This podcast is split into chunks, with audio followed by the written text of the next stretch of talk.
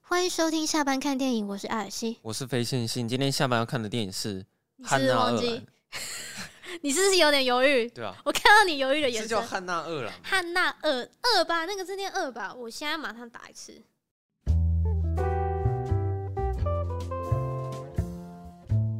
呃，首先呢，我们要先感谢一下响应电影院的邀请，就是他们邀请我们可以到他们的平台上面去看电影，没有错，然然后后推广一下他们平台这样子。哦对我们要推广一下他们的平台，他们是一个很棒的平台啊。嗯、他们那边还蛮多那种艺术片嘛，哦，对啊，就是喜欢文艺对片、啊，对对，文艺片啊，我在讲什么？对，对，或者是比较具有艺术性质或者比较文青的电影啊，都可以去看。没有错。对，然后我们算是第一次看他们的电影啦，但他们很呃平台上大部分的电影也都有上映过电影院，嗯对，只是说他们挑片的类型就是真的会比较文艺一点。嗯，对，如果你是一个非常能够静下心来好好欣赏一部电影的话，可以常来这个平台，应该会蛮符合你的需求。然后反正我们第一次在这个平台上观赏的电影就是，我们今天要讲的这一部哎、其实我一直记不起来《它汉的片娜名二兰真理无惧》。哦，汉娜·厄兰真理无惧。好，首先他在，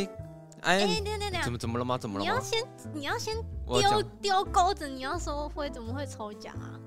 哦，那哦我讲好了，好， 哎、他是给我们几组？我也忘看了，喝呗、哦 你也忘了。好了，那反正是响应电影院呢，因为我们算是呃合作啊，他们他们有给我们几组，就是可以在他们平台上面观看电影的这个叫什么？你想办法想一个词把它讲出来，叫什么？序号，哦，好，序号那。就是响应电影有给我们几组可以在他们平台观看电影的序号，嗯，那我们到时候也会办抽奖。好，对只是我们现在在录的这个当下，我们就是还没决定好要怎么抽奖啦。对所以就是大家就是到时候可以到呃 p a c k 底下资讯啊，或者是到我们的 IG，嗯，就只要打下班看电影就可以查到，我们会公布这些序号这样子。 对，所以如果你们想要拿到这个序号，一定要来 IG 关心一下，对，好啦，你就可以看到序号了。好，我现在可以讲一下它的评分了吗？请说。好，首先，它在 IMDB 上面的分数是七点一分。哎、我发现好多电影在 IMDB 上面都是七分左右欸，然后在烂番茄上面有八十八分。其实我觉得应该可以更高一点，那自杀突击队都九十一了，可是我觉得可能观看的人不多了。就也不是大家都吃得下这吧。边只有七十三个人评论了，然后 Metacritic 是六十九分，雅虎其实也是有网友去看的，平均是三点八哦，这么低哦，然后就只有两位网友有写短评来，动念来听听。哦，他他这个不是短评，这 这这两位都写的蛮长的，他两位都是一个是五颗星，一个是四颗星。嗯然后简单来说，他们想要表达的意思就是这部片很棒， 嗯，好，啊，就 这样。哎、哎、喂这内容很多啊，你要哦叫我念出来，其实他他们就是想要表达说这部电影很好看，他然后们很都一很致就深很好看。好。 OK OK， OK OK。总之专业影评人都蛮喜欢的啦。网友我觉得就先不暂时不讨论，因为评分的人有点少。好，我自己在看的时候，其实前面我是真的觉得有点闷了，可是我觉得这部电影它看起来会有点闷，并不是因为它叙事的问题，而是它正在阐述的那个议题离我太远。嗯，你所以觉我得你也没办法投入？前面的时候我是真的很难带入那个情绪，因为我甚至也有点听不太懂他们到底在讲什么，因为他其实这个剧情是在讲说有关于以前纳粹那个时期，就是嗯，有一个叫艾希曼的人被逮捕，对，好，总之就是有一个专门在执行纳粹首领命令的一个叫艾希曼的人被逮捕之后，然后女主角汉娜就算是要亲自去现场，然后。这部片是叫《汉娜·二兰》吗？我们先大概了解一下这个人。那汉娜·二兰，他其实他是德国的社会历史学家、哈哲学家、嗯思想想家家，对，反正他就是一个在德国历史上是很举足轻重的一个一个人嗯物这样，对对对对。那他当初就是因为他犹太人的身份，哼，因为那时候二战嘛，所以他就是流亡到法国，嗯，然后后来又进阶，就是到最后就到美国这样子，嗯，然后呢，就是他本身有待过集中营，呃，他那个不算是集中，好像是拘留营，哦，居了，对对就对不对太对一样这样子。 Yup 嗯那二战结束后呢，差不多在一九六零年左右，对我记得应该是一九六一吧，嗯一九六一就那时候呢，以色列情报局他就绑架那个纳粹的高官，就你刚刚提到那个艾希曼，要在耶路撒冷就是对他进行审判。哼，然后那时候那个汉娜，她就自告奋勇跟那个纽约是纽约时报吗？还是纽约？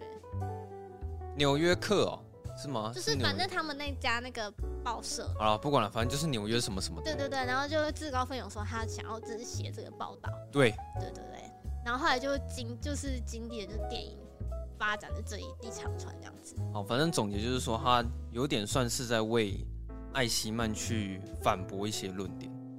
我觉得他不是在为艾希曼说话、哎，对啊，对啊，就是其实我我现在很难讲，但是如果要用一句话来讲的话，就是你要整部电影就是一直看着这个女主角她如何去讲出有关于艾希曼的真理，就是整件事情的真理了。撇除掉任何道德、任何社会上的一些眼光，然后他就是很纯粹，的就是把艾希曼当做一个个体、一个嗯人，然后去去怎么讲，去剖析他做的这件事情。算是分析，就是这整件事情的论点。对，我觉得，我觉得真的像你说，我觉得第一个这个离我们太远，第二个是我觉得他真的，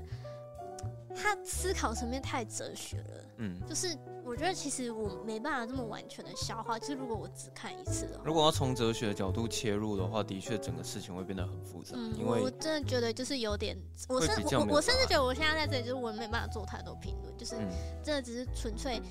说一些片面的感想而已。那你这样觉得好看吗？我是觉得其实是还就是算整体是精彩的，从他前面就是他他去看这个审判，嗯然后到后来他用他自己独特跟别人不一样的论点，然后就是去嗯写了这本书，嗯，对，然后到他就是还被抨击，就就是尤其我觉得最精彩的是他最后一场那个在学校的那个演讲，对啊，那那个演讲是整部电影嗯我最觉精得彩的很地方很振奋人心，对啊，就是等一下我一定要查到他那个剧情简介那句话到底怎么写的。他在帮艾希曼辩论嘛？应该不是这样讲嘛？那句话到啊底是怎么写的？他听着艾希曼的自白，然后发现众人眼中的恶魔，其实只是依法行政的平凡人。嗯然后他汉娜，他压抑着曾遭迫害的创伤，冷静刻画对审判的观察，不但提出了关于邪恶的平庸这个理论，然后更很大胆的指出犹太人也是悲剧共犯。我们刚刚讲了那么多剧情，我就只是想要讲你刚刚讲那一句就，我们只知道这样其实就够了。就是女主角的目的，她就是想要去在艾希曼这个角色身上呈现出平庸的邪恶，她想要试着去阐述这件事情。嗯，对，我觉得只要知道这件事情，就可以再探讨这部电影，因为它整部电影就一直在围绕在这个议嗯题上面。然后我看完之后，其实我觉得，如果你要用最简单的例子嗯去理解这一整件事情的话，嗯你可以去想象说有一个机器人，然后它可以听命于任何的命令。哦，然后你现在想象一下，假设当初在希特勒那个时候好了，然后是有一台机器人，假设希特勒他有一台机器人，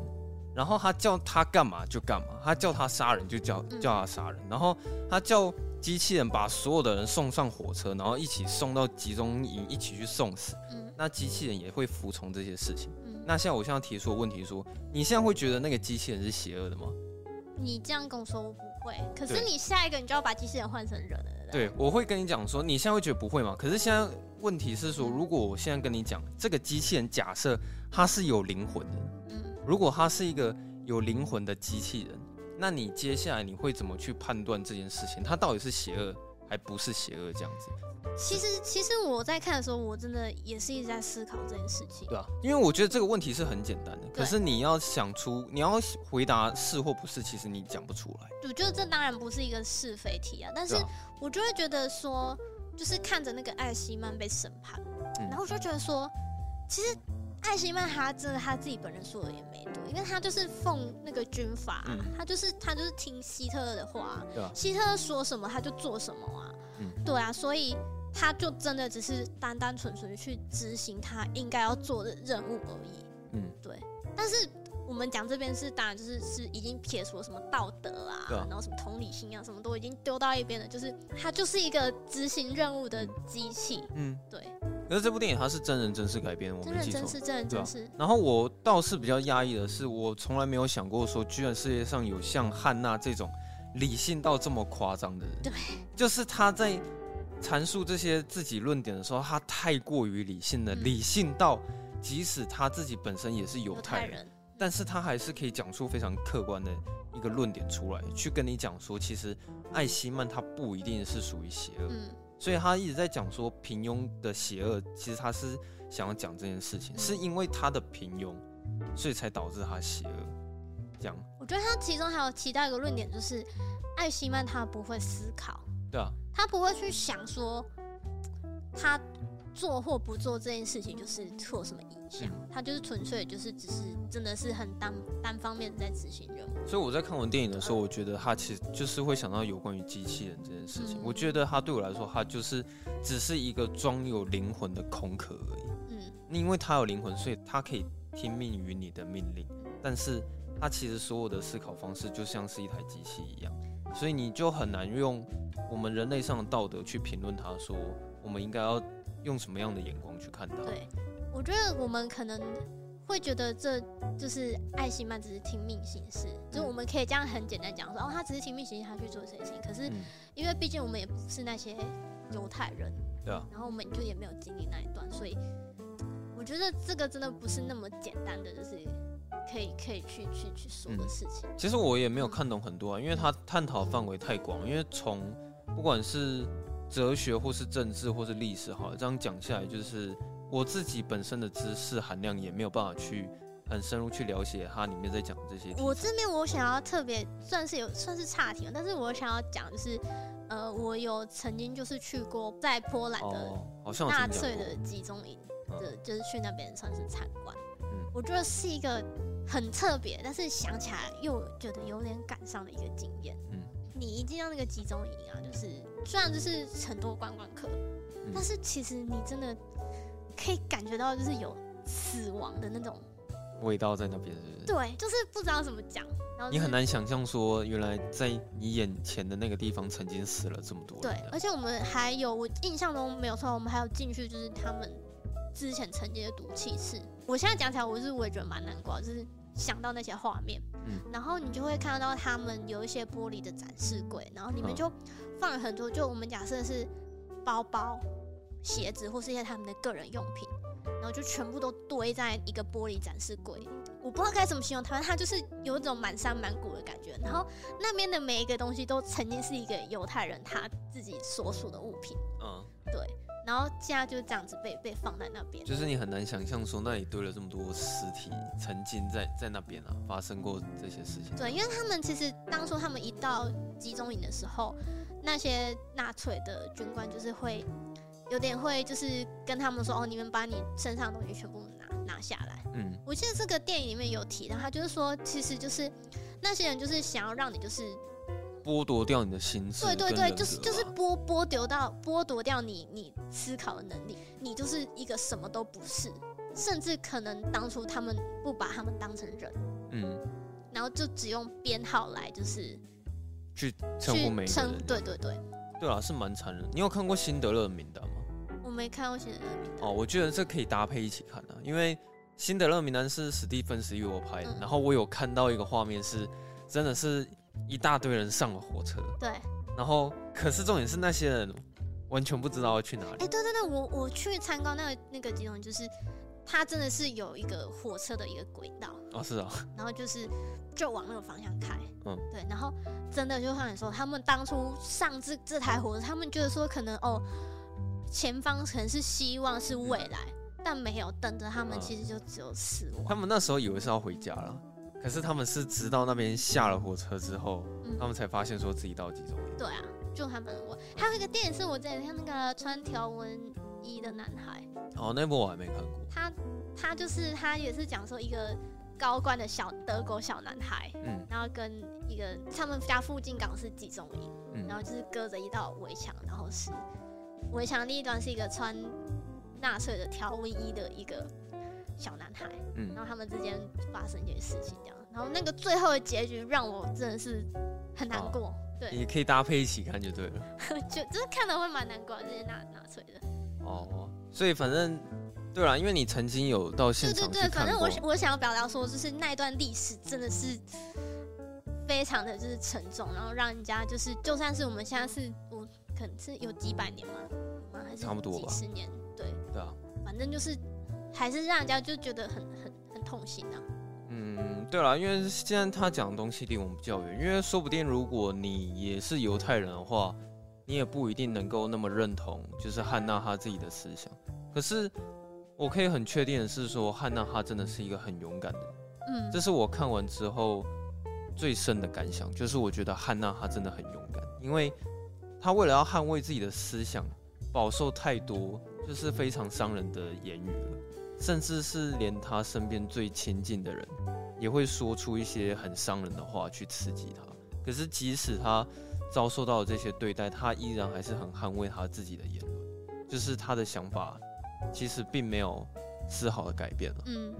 就到连后后面他不是有人要去阻止汉娜去发表那个报纸吗？对，他依然还是很坚持他自己的想法，所以我觉得，呃，就这个片名我觉得取得不错，因为真理无惧嘛。由于汉娜她她认为她自己是真理，嗯，所所以以他无需他就害怕无所畏惧，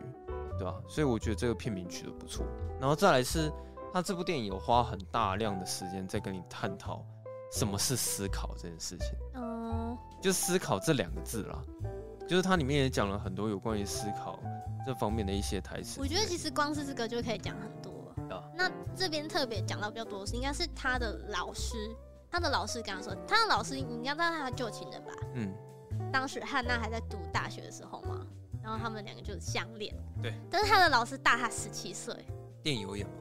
电影留言是查的哦资 料，是我真想说，我怎么会不知道呢？是真实的资料，对哦他老师他大他他17十七岁，而且还是有妇之夫。嗯他的老师也是一个蛮厉害的人，他算是德国存在主义的先驱，嗯然后并且是二十世纪伟大的哲学家之之一， 并且也是并且是二十世纪伟大的哲学家之一。嗯，比较特别是，就是他的老师是纳粹的支持者，所以在电影才会一直就会看到，就是说，可能有很多人很嫌弃他的导师这样子，哦，就因是为他他就就是他在胡言乱语，就是乱讲话这样子，那种嗯，感觉。可是思想家跟哲学家是差在哪里啊？其实我对这个没有很了解啊。嗯，没关系，其实我也不是很知道好，但反正他他有一幕是那个他的老师在对他上课，那一幕是想要表达说，就是汉娜在那一刻可能就是开始就是对这一切就是很感兴趣，就是关于思考，关于哲学是什么。嗯，对啊，反正那那边的话，就是大致上就是说，其实思考不会带给我们什么东西啊。嗯但是就是我们活着是因为我们有生命嘛，我们有生命，所以所以我们思考，因为我们是会思考的生命。嗯。哇，就是光是这句话就这么哲学了。可是我不知道他这个能不能代表我思故我在啊。我其实也有在想、欸那时候我在想这件事我，有在想我思故我在，可是我觉得他这边好像就不是在说我思故我在，嗯，他是反过来的欸，他是我在，所以我思考，我活啊着，对所以耶我思考。对，它是一这个反过相来。反的，所以就是我我就觉得这个我不知道这这有没有哲学家提嗯，出我来。我我现在脑袋就有点快要爆炸，因为可我是嗯觉得光是这一句就是就有很多可以思考的嗯地方。对可，是这个我想要讲一下，是为什么当初笛卡尔他会讲这个原因，是因为他那时候就是什么东西都怀疑，他会怀疑任何人事物，他都觉得是假的。可是他就突然提出了一个疑问，是说你先想象一下，如果这个这个世界上有一个很强大的恶魔，然后那个恶魔他的能力强大到是他可以欺骗你所有的事情，而且是厉害到他可以欺骗你一加一等于二的话，嗯，那请问这世界上还有什么事情是真的？然后他就一直在思考这件事情。后来他得到的解答是说，那个答案就是怀疑，因为怀疑本身绝对不可能是假的，怀疑本身一你定说是怀疑的这个动机，就是对，就是你在思考、你在想、你在怀疑的这件事情，绝对不可能会是假的。也就是说，如果现在有一个恶魔，他想要去操控你的想法，他必须一定要有一个媒介吧，嗯他才可以去操控你。对所以他觉得说，当我们有思考的能力，你就可以去很确定的说，我们就是存在的，所以我们我们存在，这是事实。我思嗯故我在，他是对这样讲。可是你不觉得有时候在想这件事情的时候，你可能会觉得会很好奇，说我们之后可能会到哪里吗？你是说人类会，因为就是如果就是你你是你你的意思是说，如果我一直思考这件事情，我可以就是人死后会到哪里？因为我觉得这个哦我、这个议题其实是一起的啊、因为你自己想，笛卡尔他的立场是说，你现在有一个思考的能力，就是你现在已经有一个媒介嘛，嗯那代表说现在一定你现在会在这边讲话，一定是有某一种虚拟或者是某一种其他的力量是有在控制这个东西。嗯所以他一旦提出这个问题之后，我们就会想说，那我们之后可能人死后可能会去哪里这样。但总之，我觉得刚刚所讲的这些跟电影里面在讲思考这件事情，我觉得多少是有点相似的，因为他那个老师他也一直在讲思考的重要性嘛。他不是提到说平庸的邪恶吗？这边就是有有提到说，嗯，其实邪恶会以平庸的方式，就是出现在世人面前。嗯那它的特征就是停止和拒绝独立思考。嗯。所以当你就是不去哦，思考，当你拒绝思考的时候，其实你就已经是邪恶的。如果要直接这样的话，我觉得这好了，边哦我的觉得解释这句话是是有点问题啦，可是可有点接近那个意思，但这样，就我觉得讲的还不够他精他准。就是对对，可能不够远，就是他可能就是在想说，就是那个叫什么名字啊，爱什么，艾希曼，嗯，艾希曼这个人，他就是他不去思考了嘛，对啊。对他只单方面的听命行事，嗯，这就算是平庸的邪恶，对，对啊。可是我觉得从艾希曼这件事情拉出来看的话，你其实可以套用在很多人身上，因为就像是你觉得之前在台湾发生的郑捷捷运杀人案，你嗯，觉得郑捷还是他是邪恶，是他这个人邪恶，还是是他的行为上，还还是这个是他社平会，对啊、还是说他是平庸的邪恶？其实嗯你把这件事情拉出来的话，是可以套在很多事情上我。觉得太多事情真的没办法二分法啦，对啊，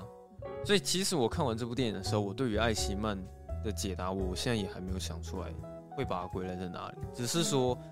我会喜欢这部电影，是因为汉娜她提出了一个我不会去思考的那个切入的角度。你不会想说。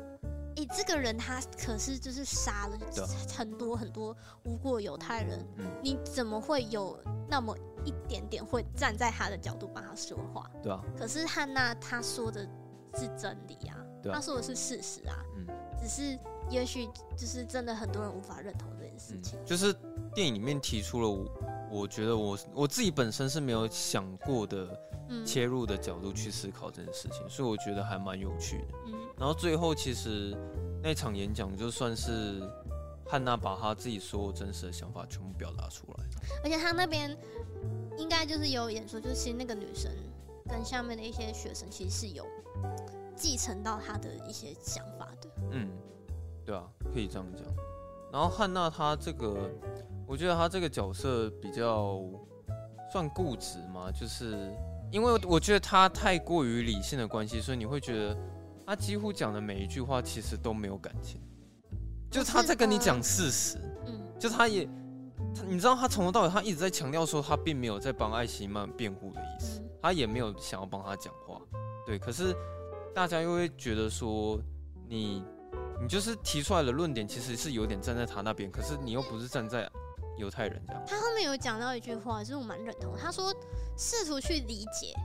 并不代表是原谅。她试图去理解，就是艾希曼为什么这么做，嗯，对她她的动机是什么，对啊。以及她当下那个状况。可是我觉得这才是这才是最重要的，对啊，但是就是她有说，就是她其实并没有原哦谅他。嗯，就我觉得这这整件事情如果这样拿出来看的话，可能是真的用哲学角度去思考会比较公平一点。因为你刚不是有讲吗？这不能二分法，对啊，你不能就是很单纯的用法律的角度或是历史的角度直接去切入这个观点，嗯那整件事情会被被变得很浅薄，嗯，对吧？所以我我觉得这部电影其实蛮好看的，但是你真的是必须要静下心来好好去欣赏它了。那你知道响应电影院它还有另外一部片也是在讲这个故事的吗？我不不知道它是纪录片。我哦，刚刚查的，它所以有两部电影是都是在讲这个人，是不是？那部片叫做《汉娜·厄兰思想的行动》，然后它是纪录片。嗯我觉得如果嗯大家就是想要就是去更知道这一段历史以及就是汉娜·厄兰这个人的话，嗯我觉得可以去看一下这部纪录片这样子。对啊，我觉得我对剧情的想法大概是这样，可是嗯技术层面我还蛮想讲的，技术层面就是我觉得他的啊，摄影很厉我我觉害。得它有穿插一些历史的画面，哦，对了，他有穿插一些嗯历我史，蛮喜欢的。可是就我有种有种时代那种融合的感觉，嗯，然后我看得出来他摄影是真的很厉害，它是不是蛮多长镜头的、啊。对他蛮多长镜头，就是他的场面调度我觉得都做得很好，嗯然后再来是我喜欢他的灯光设计哦，就这是个这个我倒是没有特别注意。哦，因为他几乎每一个画面的灯光都打得很柔，就他都是用柔焦在拍每一个画面，就是你不觉得在看的时候一直会有一种朦胧感吗？嗯就是朦胧朦胧，然后不是那么锐利的感觉，嗯，就是它的摄影场面调度或是灯光，其实我觉得都做的还不错，就不是说纯粹的故事电影啊，它基本上它其实技术的含质量是蛮高的，整体的评价我我给这部电影的印象是还蛮高的。我我想要叫汉娜不要再抽烟了，哦，对啊，我那时候想这件事情啊，因为你你觉得他快要抽到得肺癌了嘛，对不对可以不要再抽 你烟。知道，就是在排片的时候总是会 NG 个十次嘛。那如果他一场戏要 NG，他 如果整部电影下来总共 NG 一百次的话，他应该也是抽了一百根烟吧？哎、对，然后我觉得汉娜她可以这样这么坚持做自己事情，还有一方面是她有一个很爱她、很支持她的老公，嗯，就可是可以有有看一出他们的情感。有时候她老公也没有办法支持她啦。就是她不是有演出这一段吗？就是她跟她老公会有一些争执，哦，有一些辩论这样子。对吧、可是其实有时候我在看的时候，我也会觉得蛮难过的，因为她身边离她很亲近的人讲出了很伤人的话，嗯然后其实你看得出来，汉娜她是很难过的。像最后演讲完的时候，不是那那个男的是谁啊？我有点忘了他是谁。但总之他在讲汉娜有多么不好的时候，汉娜就一直跟他说：“你不要再讲。”对他其实也没有想要反驳意思，可是他已经难过到他只能说。请你不要再讲了嗯然后你也看得出来，他好像也快快哭了这样子。就是他内心，我觉得内心戏是吃蛮重的。啊然后女主角她个人演技，我觉得也演得很到位，对吧？不管是抽烟，或者是最后那种很慷慨激昂的演讲，就是什么的那些演技，我觉得都都有做到。啊我觉得我们现在人真的蛮幸福的啦。嗯我觉得就是有像有很多就是这样的好作品，嗯，可能在响应电影院上面可以看得到，或者是就是很多其他地方都可以有像这样子的传记电影。如果我没有看这部片的话，我完全不知道有汉娜·厄兰这个人，啊，对啊，对，然后我也不知道就是说哦，还有这个艾希曼这个人，然后以及就是汉娜·厄兰就是针对他这个人，然后写了一本书，嗯然后造成后面的一些抨击，这样子，就我完全会不知道，嗯，所以会觉得说，嗯，就是蛮棒的，就是借由这一次看了这部也电是影，啊，因为对要不是因为这样，我也是很久没有看文艺片。对啊，对啊，就是那时候看的时候想说，哦，好像是不是自己快节奏的电影都看习惯了，嗯现在突然看这种电影觉得节奏很慢。这样，对，有一点，所以我觉得这个平台比较适合资深影迷，就是进来这边看，嗯会可能会比较符合他们的需求。因为之前不是有跟你聊过吗？说不定之后电影院像汉娜这种电影是没办法存活，有可能嗯之后，可能一个礼拜就没了吧，因为就是可能会看的人偏少这样，因为如果是以现在趋势来看，有可能未来的电影院就只有漫威电影才存活得下来。嗯，对吧？就是可能这些汉娜，是就是这些不这些这文些艺汉片，娜，可能你就只能用串流平台的方式看。你要在电影院上看，其实很难。然后你可能也要挑，对吧？大概就这样吧。 大概就这样子，好啊，那最后就是跟大家讲，如果要抽奖的话，记得去我们 IG follow 一下我们的资讯，没有错。对，然后你就可以得到那个序号。那我们我们之后还会有另外一部也是跟响应电影合作，那我们就卖给观众，就是不说不说是哪一部啊。哦，好，对对对就先不说是哪一对， 就是先不说是哪一部，对对对。哦，好了，再次感谢那个响应电影院的邀请。哎，不知道响应的响应的人应该会来听吧？嗯，他们应该会听哦吧？不知道我们讲好不好？对对对，请回馈给我们这样子。 对对对对，好啊，那就先这样。好。那我们下周下班见，拜拜。